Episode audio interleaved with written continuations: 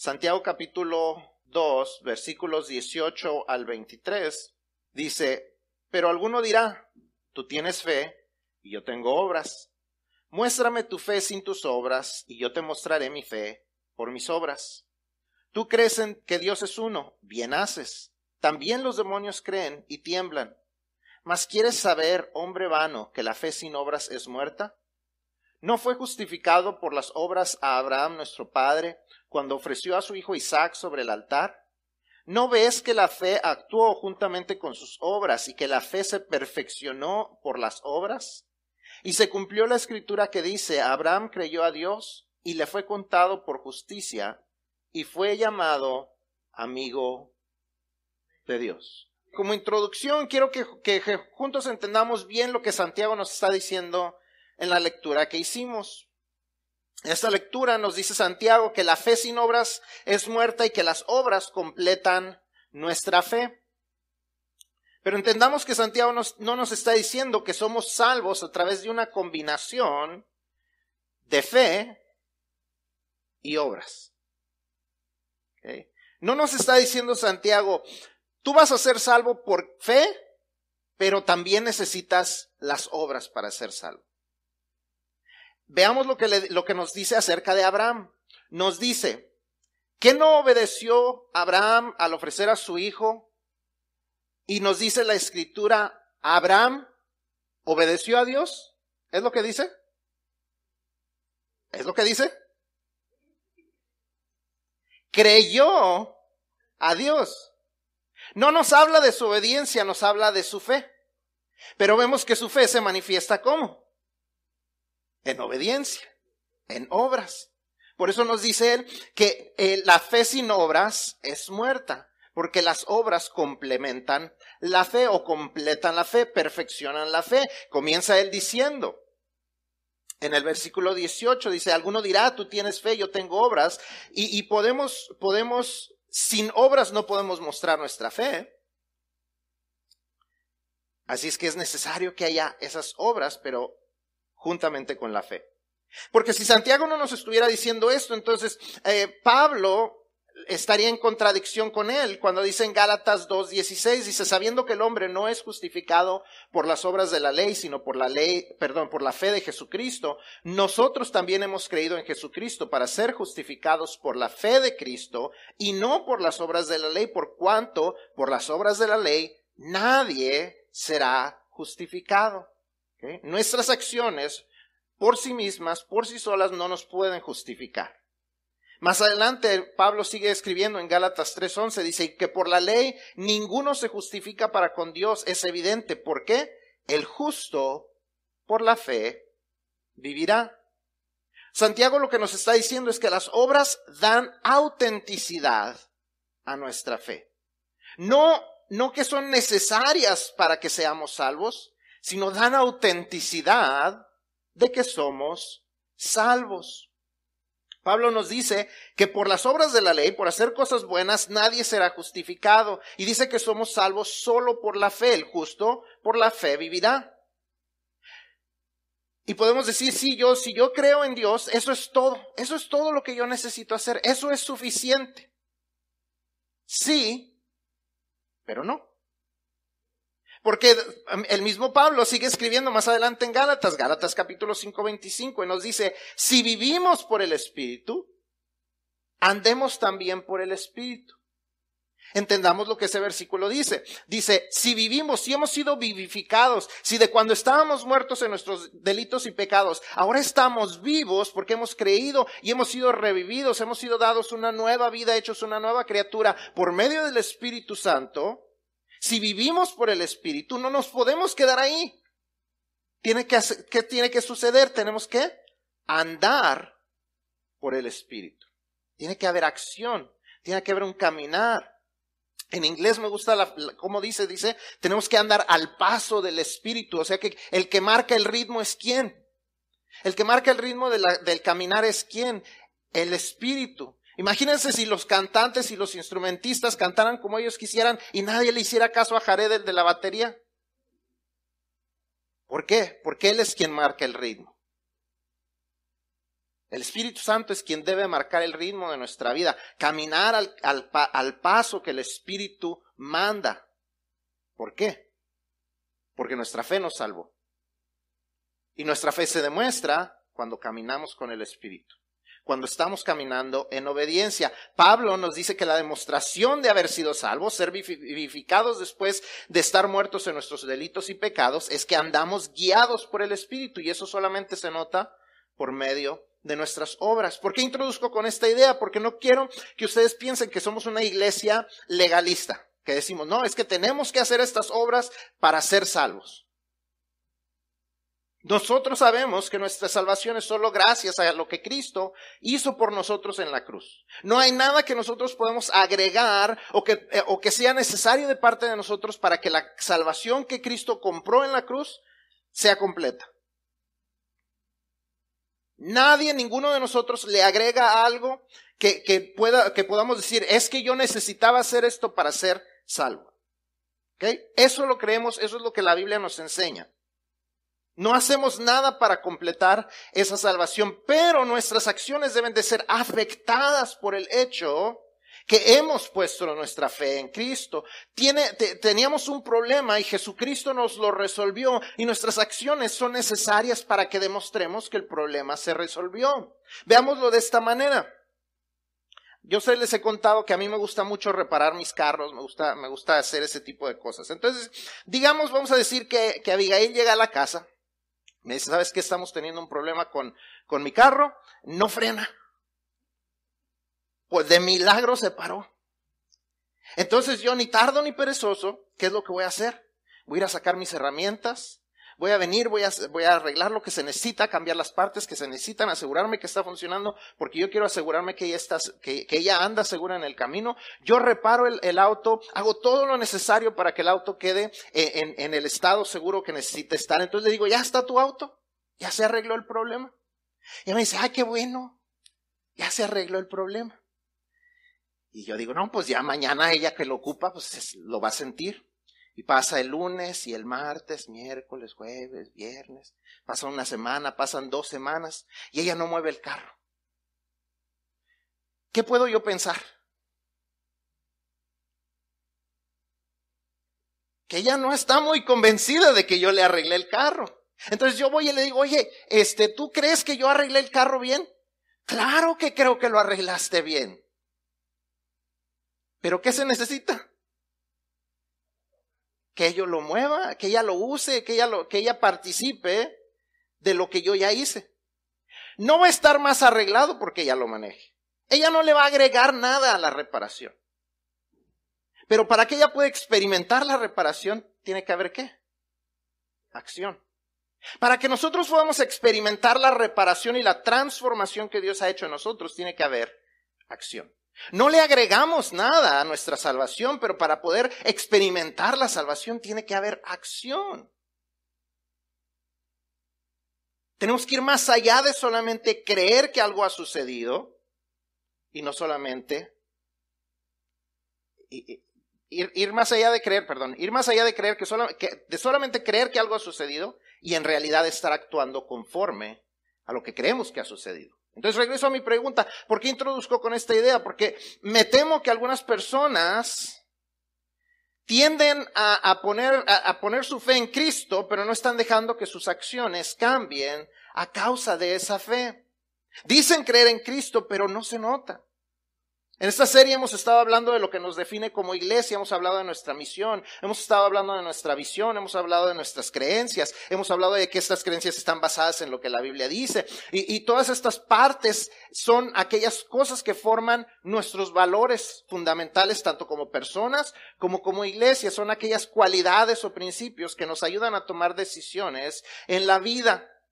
Decimos estar de acuerdo con la misión de la iglesia, decimos, oh sí, la misión de la iglesia es glorificar a Dios y edificar al prójimo. Ah, yo sí, claro que lo creo. Y hablamos de la visión y nos alegramos y decimos, ay, sí, cada vez que estas cosas suceden con el ministerio de migración y con las cosas que hacemos para la comunidad y cada vez que una persona nueva viene y se bautiza, es, ahí se está cumpliendo y cada vez que estamos en clases y cada vez que nuestros niños salen, ah, ahí se está cumpliendo la misión de glorificar a Dios y edificar al prójimo y, nos, y estamos muy contentos. Y cuando hablamos de las creencias, decimos, ah, claro que sí, yo creo que lo que la Biblia dice acerca de Dios y lo que dice acerca de mí, lo que dice acerca de mi necesidad y de cómo Él me ha salvado. Yo claro, claro que lo creo y creemos todas estas cosas. Pero a veces ahí se queda, en creencias. No está afectando la manera de vivir de algunos. ¿Por qué solo algunos están verdaderamente dejando que esas creencias tengan un efecto en su manera de actuar, que esas creencias formen los valores de su vida? Esto tiene que suceder si decimos que somos parte de la iglesia. Lo que creemos tiene que tener un efecto. Cuando hablamos de, de, creencias y convicciones, hemos dicho lo que significa una convicción, es estar convencidos de algo. O si no, no es una convicción, es simplemente una buena idea. Creemos que es una buena idea, pero no, no estamos convencidos de que es una idea que debe afectar nuestra vida. ¿Hasta qué? Afecta nuestra vida. Así es que vamos hoy a hablar acerca de cuáles son nuestros valores como iglesia, ¿ok? Si usted alguna vez ha visitado nuestra página de la iglesia y, y busca ahí donde dice quiénes somos, para que la gente que nunca ha venido, si queremos que sepa quiénes somos, ahí van a poder encontrar cuáles son nuestros valores como iglesia, qué son las cosas que consideramos que son de valor, qué son aquellas cosas que, guían las decisiones que tomamos como iglesia. Y, y, es lo que vamos a estar viendo hoy, pero como les digo, estos valores deben de ser verdaderamente lo que valoramos lo que verdaderamente nos guía en las decisiones que tomamos en nuestra vida diaria. Porque no somos personas que, que la iglesia, o no debemos de ser personas que la iglesia solamente tiene efecto los domingos por la mañana. Debe de tener un efecto, ser parte de esta iglesia debe tener un efecto diario en cómo vivimos nuestra vida. O si no, en realidad no son nuestros valores. Podemos decir que yo puedo decir, oh, yo, yo valoro la honestidad. Pero si yo soy un mentiroso, ¿en realidad la valoro? Entonces, si decimos que son nuestros valores, estos deben de ser nuestros valores y estos deben de ser lo que en realidad guía nuestra vida en toda decisión que tomamos. Entonces, número uno, si está llenando su boletín, va, a estar viendo las respuestas en la, en la pantalla, pero si, si está llenando su boletín, en, los espacios en blanco, la primera frase eh, que vemos es que Dios es el número uno. Ese debe ser un valor fundamental para todo el que dice ser cristiano. Que Dios es el número uno en nuestras prioridades. Dios está por encima de, todos de todo lo demás. Nuestras prioridades giran en torno de nuestra relación con Dios.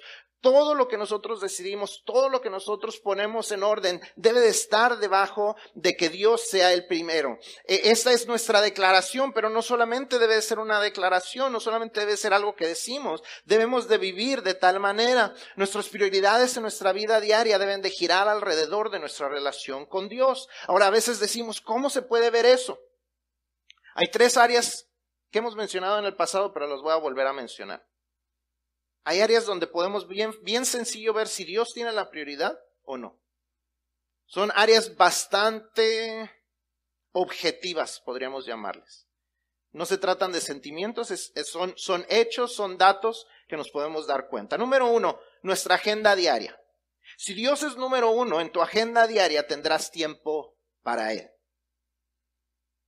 Dios, como les digo, no es tu Dios dominguero o tu Dios del miércoles solamente. Todos los días tienes tiempo agendado para Él. Y el resto de tu agenda está guiada por lo que te agrada, por lo que le agrada a Él. Analiza tu, tu, agenda diaria. ¿Hay espacio para Dios? ¿Hay un espacio que, que tú consideras que es el espacio de Dios, donde tú oras a Él, donde tú lees su palabra? Porque si tú te fijas en tu teléfono, te puedes dar cuenta, en la mayoría de los teléfonos inteligentes, te puedes dar cuenta dónde pasas tu tiempo en esa pantalla. Si te lo pasaste en juegos, medios sociales, teléfono, mensajes, etc. Analiza ese tiempo y analiza el resto de tu día. ¿Dónde se te fueron las 24 horas? ¿Dónde quedó el tiempo de Dios? Porque si Dios es número uno, ahí debe de haber un tiempo para Él. Todos los días. Si no, no es, si no, no es el número uno. Otra área, otra área es nuestro calendario, no solamente el día a día, sino todos los días debemos de estar haciendo tiempo para Dios. Y Dios es número uno, en tu calendario debe estar los días que son para Él. El tiempo que tienes apartado para Él. No digo que no va a haber ocasiones en que no vas a estar en la iglesia por alguna razón, pero esa debe de ser la excepción, no la regla, no la costumbre que a veces venimos, a veces no venimos, a veces, ay, es que, me, es que voy a recibir visitas, pues hay que decirle a la visita, vámonos a la iglesia o llega después de las 12.30. Tenemos que darle prioridad a nuestro Dios si decimos que Él es el número uno. En nuestro calendario debe de haber días en que servimos a Dios de alguna manera en la iglesia. Si nuestro calendario está lleno de muchas ocupaciones, excepto poder tener tiempo para servir a Dios, ¿es Dios número uno? No se trata de sentimientos, se trata de hechos. Nuestra cuenta de banco. Si en tu cuenta de banco no hay una salida constante hacia el, eh, hacia el reino de Dios, ¿en realidad es Dios número uno para ti? ¿O tiene más prioridad tus gastos, tus gustos y tus deudas? Hace, hace una semana, creo, la semana pasada, si no me equivoco, la hermana les dio su reporte de diezmos, ¿verdad? Recibieron su reporte de diezmos para hacer sus, sus impuestos. Ayer la hermana Rachel nos hizo el favor de, ayudar a algunas personas en, este fin de semana. Eh, y, recibieron su reporte de, de sus diezmos. Y seguramente tienen también por ahí la hojita de sus ingresos. Compare una hojita con la otra.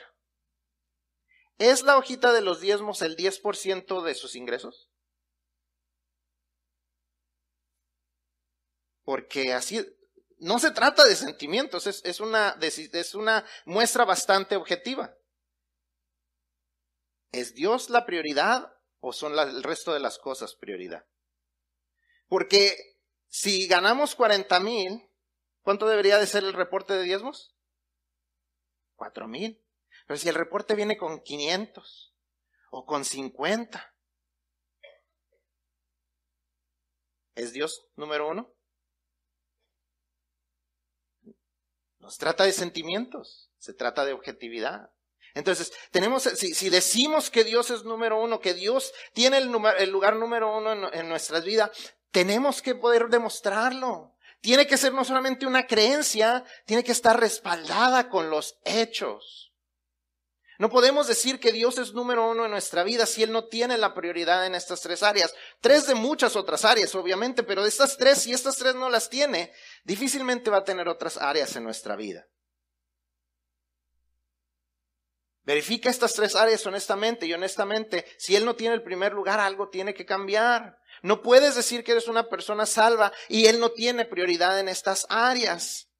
Y más si ya tenemos muchos años de ser personas creyentes. Hay personas recién convertidas que apenas están aprendiendo esto, que apenas se están dando cuenta de esto, que apenas están empezando a experimentarlo y entonces dicen, ah, ya poco a poco vamos viendo cambios. Yo voy viendo en las personas poquito a poco cómo, cómo van cambiando las cosas, cómo van ellos empezando a darle más prioridad a Dios. Pero si ya tenemos más de dos años, más de tres años de ser salvos, ya no somos nuevos creyentes.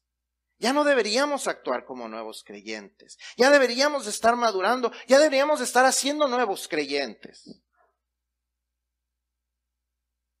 Si decimos que Dios es número uno. Nuestro segundo valor como iglesia es que la familia es muy importante. Si decimos que, nuestro Dios es número uno, podemos decir que nuestra familia o la familia en sí debe ser número dos. Nuestra declaración dice, Dios designó a la familia como la primera institución social. Creemos que la familia es la base de una sociedad fuerte y estable. Vivimos en una, en una sociedad donde la familia está bajo ataque. La familia está bajo ataque. Ve a las familias en la televisión. Vean lo que se llama una familia ahora. Todo tipo de mezcla de gente se puede considerar una familia ahora, cuando ese no es el designio de Dios. El designio de Dios es un hombre y una mujer. Si Dios les permite hijos con, sus hijos. ayer hablábamos en la, en la conferencia de, de, matrimonios, los papás por un lado, los, los, el matrimonio por otro. Y ahora ya las cosas son un revoltijo de gente. Y nos preguntamos por qué la familia está tan disfuncional. porque no hemos hecho de nuestras creencias una realidad. Decimos creer en Dios, decimos creer lo que dice la Biblia, pero no hay acción detrás de eso. Tiene que haber acción que respalde lo que decimos. Como les digo, si decimos que Dios es el número uno, nuestra familia debe de venir en, segundo lugar. Eso quiere decir que la vamos a guiar a que viva conforme al propósito de Dios, en especial nosotros los varones, como esposos y como padres. Es nuestra responsabilidad que nuestras esposas y nuestros hijos estén aprendiendo a confiar en Dios. Y eso solamente lo aprenden por medio del ejemplo. Es nuestra responsabilidad como hombres ser el ejemplo. Ahora, si no hay un hombre, o si no hay un hombre que, esté eh, caminando con Dios, entonces es la responsabilidad de la mamá. Tenemos esas responsabilidades sobre nuestras familias, pero no solamente nuestra familia es importante, porque a veces decimos, no, pues yo sí cuido a mi familia, ¿y el resto de las familias? Para eso Dios nos ha puesto en la iglesia, para que sean importantes las familias de la iglesia. La familia en general debe ser importante. Debemos estar invirtiendo tiempo en, la familia, en las familias de la iglesia y en las familias de nuestra comunidad. Hay grandes necesidades en las familias. Donde no hay un padre que sea un buen ejemplo. Los, los hombres tenemos que ser ese buen ejemplo para otras familias también. No podemos encerrarnos solamente en nosotros. Tenemos jóvenes aquí que necesitan ser amados y guiados por adultos que aman a Dios y que están dispuestos a caminar con ellos. Pero a veces nos encerramos en nosotros mismos, en nuestras situaciones, en nuestros problemas, en nuestras culpabilidades, en nuestros problemas, en, nuestros pecados y no nos enfocamos en cuánta necesidad tienen nuestros jóvenes, nuestros varones de aprender qué es ser un hombre. Que no es ser un macho, sino ser un hombre conforme al corazón de Dios. Nuestras, eh, nuestras muchachas que tienen la necesidad de que alguien las guíe, que tienen necesidad, yo sé que no les gusta esa palabra, pero se los voy a decir porque lo, lo dice Pablo a Tito, de aquellas ancianas que guían a las jovencitas.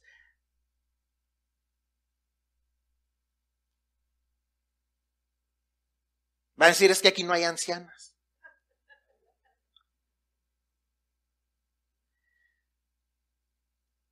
Antes. Pero la ansiedad, la depresión, la tentación sexual, todas las cosas que ustedes pasan, ya le hemos pasado muchos adultos.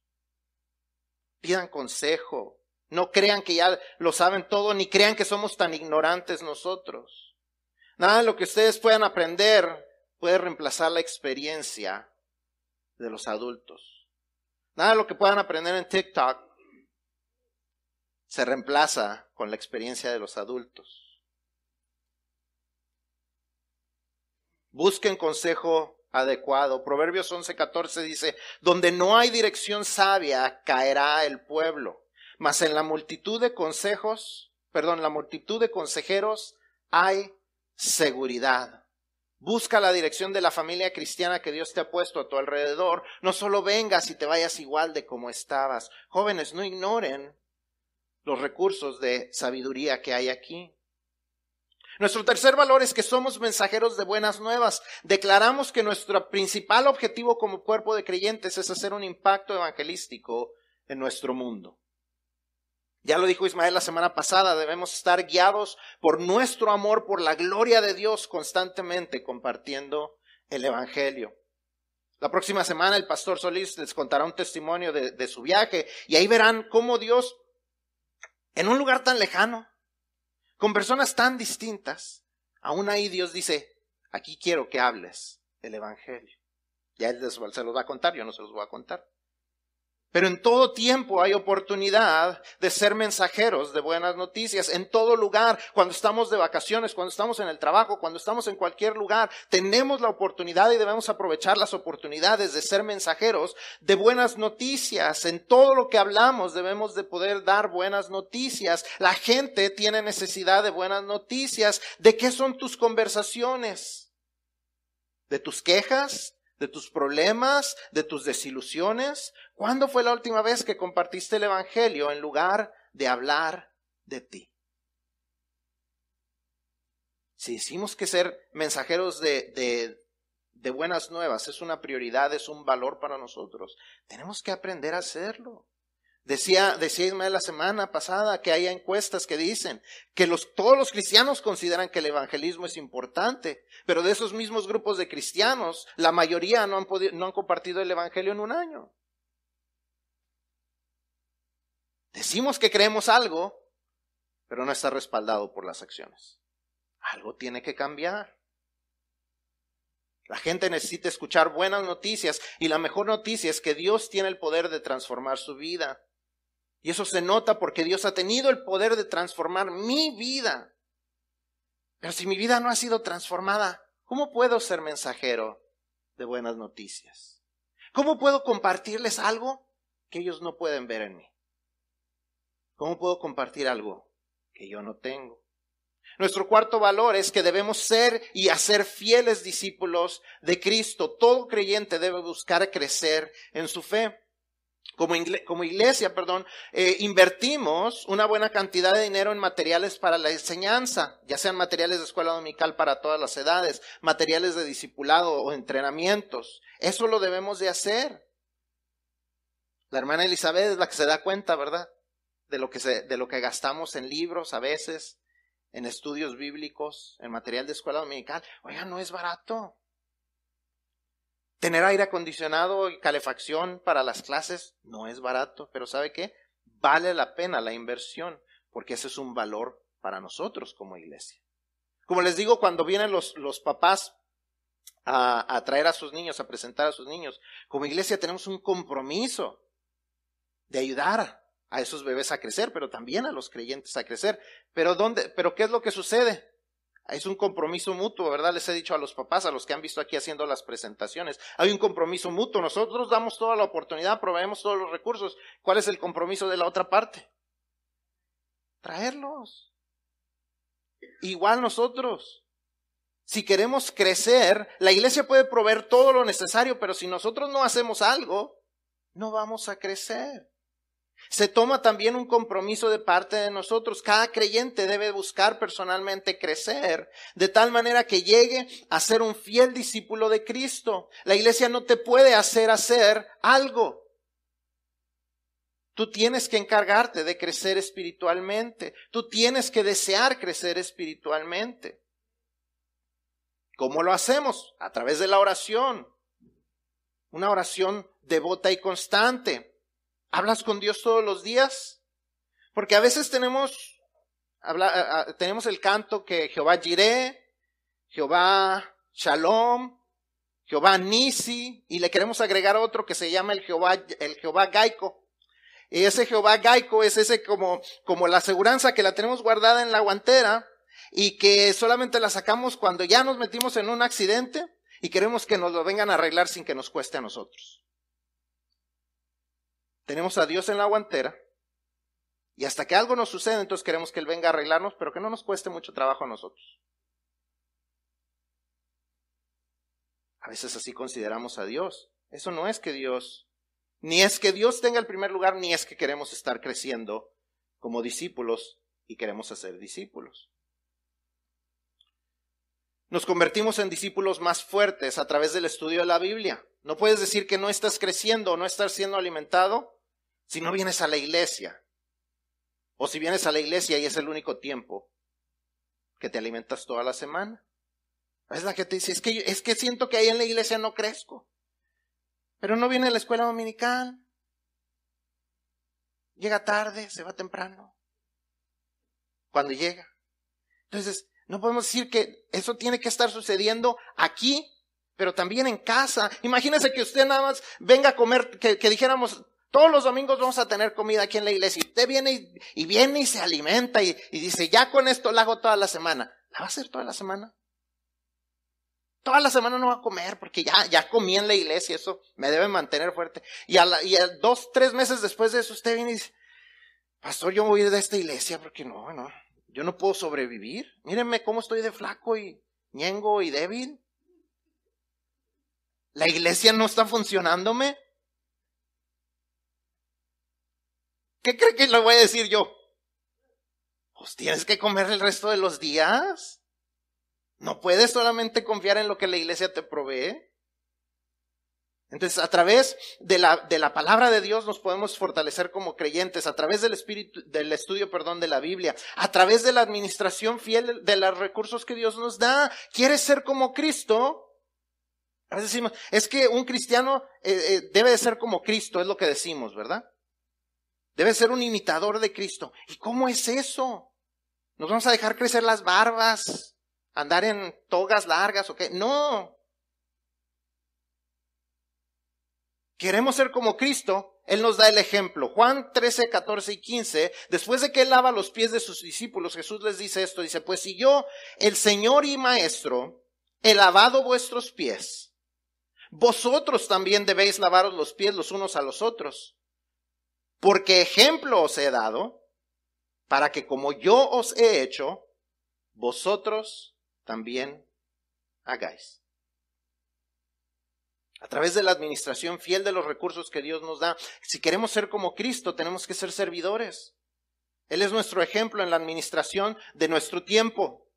Jesús sabía cómo invertía su tiempo, él tomaba tiempo para orar, él tomaba tiempo para, para, estar en el templo, él tomaba tiempo para estar en compañerismo con la gente, él, estaba, él, tomaba, eh, él sabía cómo administrar su tiempo.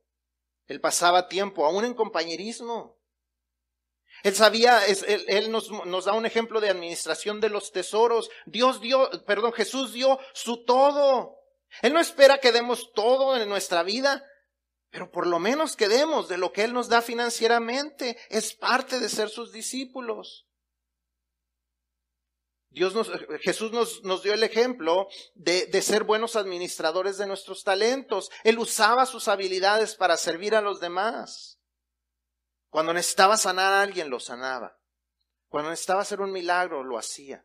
Él sabía administrar sus, sus habilidades y necesitamos nosotros aprender a imitarlo, porque eso es lo que le espera de los que decimos ser sus seguidores. Lo cual nos lleva al último valor y ese es que Dios nos creó para servir. Nuestra iglesia apoya la enseñanza de que cada miembro es un ministro. Cada miembro es un ministro. A veces decimos, no, el ministro es el pastor o los pastores. Esos son los ministros. No. La Biblia nos enseña que cada uno de nosotros somos ministros, porque cada uno de nosotros ministramos o servimos de alguna manera, sea a Dios o a la gente dentro y fuera de la iglesia. Siempre hay algo que hacer. Hay áreas en la iglesia que necesitan trabajo, tanto en las personas en la iglesia como cuando nos referimos a la iglesia como el edificio o el lugar. Siempre hay algo que hacer. Si usted tiene un día que no sabe qué hacer, véngase a la iglesia. Véngase al templo porque aquí siempre hay algo que hacer. Aquí siempre, Jared estuvo aquí en el, en el verano como nuestro misionero de verano y está que sí, porque aquí siempre había algo que hacer. Cuando, cuando Jared venía, siempre le tenía yo algo que hacer a Jared. Siempre hay algo que hacer aquí en la iglesia. Si yo no estoy, aquí está el pastor Solís y él siempre le encuentra algo que hacer. Vienen oportunidades de servir. Georgie va a estar hablándonos acerca de la escuela bíblica de vacaciones. Hay oportunidades de servir. El consulado mexicano en abril. Después les daré las fechas, pero vaya apartando fechas para venir y ser un voluntario. La gente necesita que la gente de la iglesia esté aquí sirviendo, esté ayudándoles, esté mostrándoles esas buenas noticias, no solamente con sus palabras, sino con sus acciones. Deja de enfocarte en ti, ve más allá de ti. No se trata solamente de tus necesidades, tus deseos, tus fallas, tus sentimientos o tus culpas. Ve más allá de ti y llega a lo que Dios quiere hacer contigo. Alguien dijo, si no sirves, no sirves. Mucho se ha hablado acerca de la regla 80-20, que el 80% del trabajo se hace por el 20% de las personas. Eso no es lo que Dios desea. Dios no desea que solamente el 20% de los que estamos aquí hagamos el 80% del trabajo. Ese no es el plan de Dios, esa no es la voluntad de Dios ni para la iglesia, ni particularmente para ti. Efesios 2, 8 al 10 dice, porque por gracia sois salvos por medio de la fe y esto no de vosotros, pues es don de Dios, no por obras para que nadie se gloríe. Nos dice Pablo, no hay nada que tú hiciste que puedas decir, oh, yo por lo que yo estoy haciendo, yo soy salvo. O porque yo sirvo en la iglesia, o porque yo soy el predicador, o porque yo soy el maestro, o porque eso fue lo que me ayudó a completar, a dar el último paso para llegar a la meta de la salvación. Dice, no hay nada en lo que tú puedas presumir para recibir tu salvación. Fue, por, fue, eh, soy salvos por medio de la fe, eso no es de vosotros. Ni siquiera es porque dije, ah, es que yo tenía mucha fe en Dios y por eso me salvó. No, dice, ni siquiera la fe es de ti, dice, el, es, es don de Dios. Por gracia sois salvos por medio de la fe y esto no de vosotros, pues es don de Dios. Aún nuestra fe es un regalo de Dios. Es una respuesta al regalo que Dios ha hecho, en, eh, que, que un regalo es una respuesta al regalo de lo que Dios hizo por nosotros. Él nos ha movido a fe. Dice, no por obras para que nadie se gloríe. Pero continúa y dice, porque somos hechura suya, creados en Cristo Jesús para buenas obras, las cuales Dios preparó de antemano para que anduviésemos en ellas. Dios no quiere que nos quedemos con nada más esa fe y esa gracia y ese hecho de que sabemos que somos salvos no por lo que nosotros hacemos, sino por lo que Jesucristo hizo en la cruz, sino que quiere que andemos en las buenas obras que Él ha preparado para nosotros. Ese Pablo que él mismo dice que el justo solamente vive por la fe y que nadie es salvo por cumplir la ley nos recuerda que somos salvos por medio de la fe con el propósito de llevar a cabo buenas obras que Dios preparó de antemano. Ahí se completa y se concreta nuestra salvación. Ahí es donde se comprueba que lo que decimos ser, que decimos ser salvos, se ha vuelto una realidad palpable y tangible. Este es el último mensaje de esta serie y en este, este último mensaje solamente queda responder. ¿Estás dispuesto o dispuesta a vivir de esta manera? ¿Estás dispuesto o dispuesta a hacer estos valores tus valores? ¿Estás dispuesto o dispuesta a poner a Dios en primer lugar, a la familia en segundo lugar, a ser mensajero de buenas nuevas, a ser fiel discípulo que guía a otros a ser discípulos, a dejarte ser usado para servir a Dios y al prójimo? Una manera fácil de, hacerlo es regresando a lo que decíamos al principio. ¿Dónde está mi tiempo? ¿Dónde están mis tesoros? ¿Dónde están mis talentos? Si Dios es número uno, lo voy a poder ver. Si la familia es importante, ahí lo voy a poder ver. Si soy un mensajero de buenas nuevas, se va a notar. Si soy un buen discípulo que está creciendo y que está ayudando a otros a llegar a ser discípulos, se va a notar en esas áreas. Si, si voy a servir a Dios, se va a notar en esas áreas. ¿Verdaderamente crees?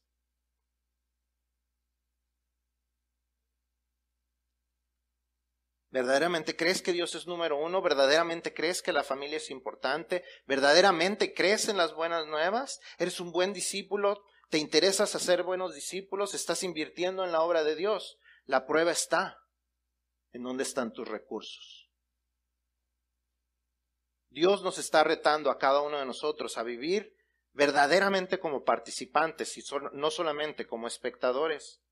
¿Aceptas el reto o te quedas en las gradas? ¿Entras a la cancha o te quedas nada más de observador? ¿Qué vas a hacer? ¿Crees o no crees? Tan fácil como eso. ¿Crees o no crees? Si creemos, tiene que haber acción. Por si no, entonces no creemos. Tan sencillo como eso.